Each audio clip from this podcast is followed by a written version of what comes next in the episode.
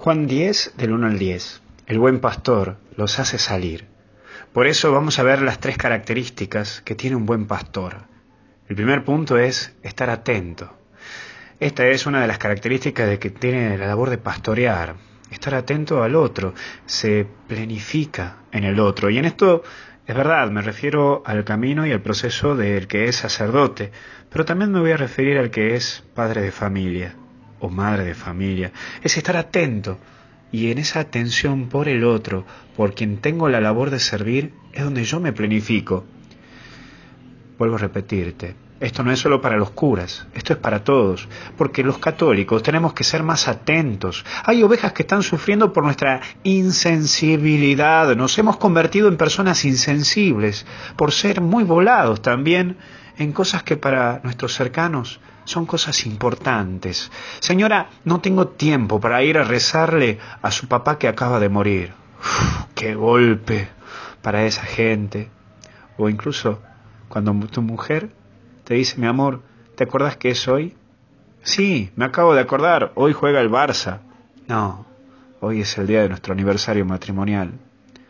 Esas insensibilidades son las que destruyen nuestro pastoreo y que nos convierte en ladrones o hasta incluso nos convierte en personas que alejamos de la presencia de Dios. Por eso trata de ser atento y no atentes con lo que Dios te encomendó.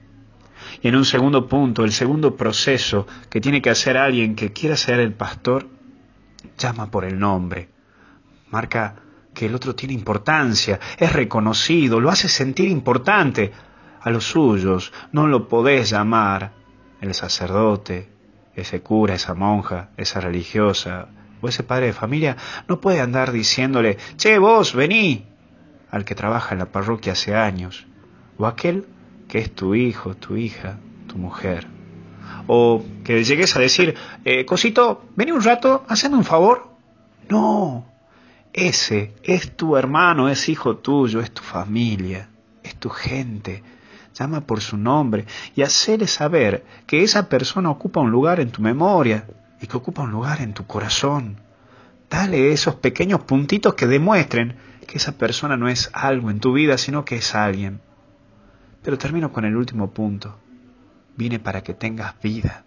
El pastor presenta esta tercera característica, da vida y no da peso ni sobrepeso. Te indica cómo vivir la vida y te ayuda a vivirla. No te pesadea ni te enrieda, tampoco te tira la vida y te humilla. Eso sí, no deje de pedir que haya pastores para nuestra iglesia. Así este corral que es la iglesia esté lleno de ovejas felices porque están en un corral donde aparece la fragancia de Cristo, donde está ese amor de Cristo, donde nos encontramos bajo la presencia de Cristo.